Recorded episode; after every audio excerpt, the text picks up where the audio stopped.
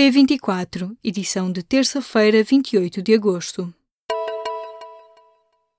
As novas regras para as matrículas dos alunos permitiram, na prática, pôr fim a situações de fraude como recurso a moradas falsas.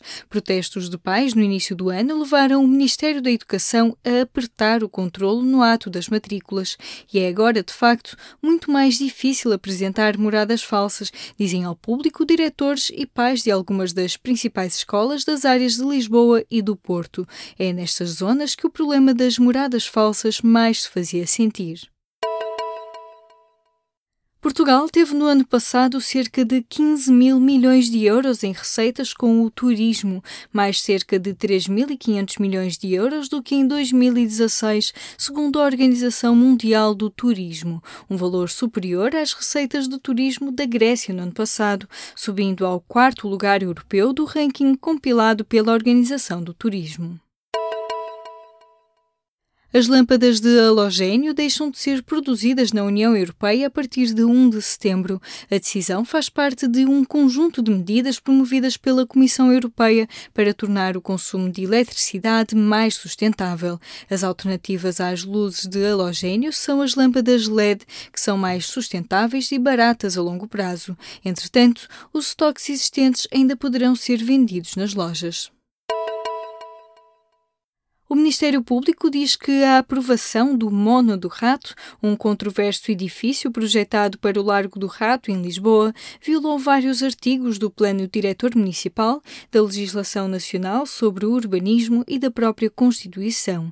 Já a Aldiniz S.A., empresa dona do lote, lamenta que o Ministério Público tenha cedido ao que diz ser a ditadura das redes sociais e pede ao Presidente da República que interceda. Em maio, a Procuradoria pediu ao Tribunal Tribunal Administrativo do Círculo de Lisboa a nulidade da licença de construção emitida pela Câmara, um documento a que o público teve agora acesso. 20 pessoas ficaram feridas em confrontos envolvendo a extrema-direita na Alemanha. A polícia diz que não estava preparada para o nível de violência dos nacionalistas que começaram a perseguir estrangeiros depois da notícia de um crime ainda por esclarecer. A onda de ataques e perseguições contra estrangeiros no domingo deu origem a manifestações de esquerda na segunda-feira. A China pode abolir em breve a restrição de dois filhos por família. A política de filho único, praticada durante mais de três décadas, deixou consequências irreversíveis, especialmente a nível social. Mas com uma população maioritariamente masculina e que entrou numa rota de envelhecimento, dois filhos por família podem agora não bastar para resolver os problemas demográficos do país. Um jornal chinês ligado ao gabinete do Procurador Público fundamentou na segunda-feira indícios de que a questão do planeamento familiar poderá voltar a ser debatida em breve. O comediante Louis C.K. voltou aos palcos no que terá sido a sua primeira atuação desde que foi acusado e reconheceu ter praticado atos de abuso sexual num dos casos mais marcantes do movimento Me Too. Já noutro caso que abalou o movimento, a atriz Rose McGowan confirmou a autenticidade de uma mensagem em que a atriz italiana Asia Argento admite ter sexo com um menor. A carta de Rose McGowan foi recebida como uma confirmação afirmação de que a colega italiana, uma das primeiras a denunciar o produtor Harvey Weinstein, mentiu ao negar ter tido relações sexuais com o jovem ator Jimmy Bennett. Nos anos da crise da dívida, as saídas do território nacional atingiram um volume apenas comparável ao das décadas de 60 e 70 do século passado. Mas pode um incentivo fiscal, como anunciado por António Costa, fazer regressar alguns dos que se viram forçados a partir? A economia ou os limites à livre circulação são fatores que pesam na decisão e os imigrantes dizem que só regressam se a vida melhorar em Portugal.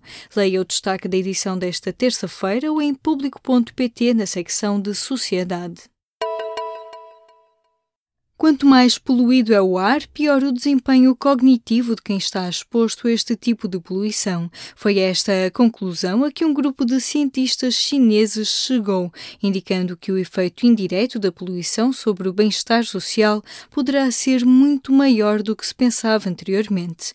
E mais, os efeitos negativos da poluição do ar são mais pronunciados nos homens e à medida que se envelhece. A diferença de género é maior entre quem tem níveis de escolaridade mais baixos.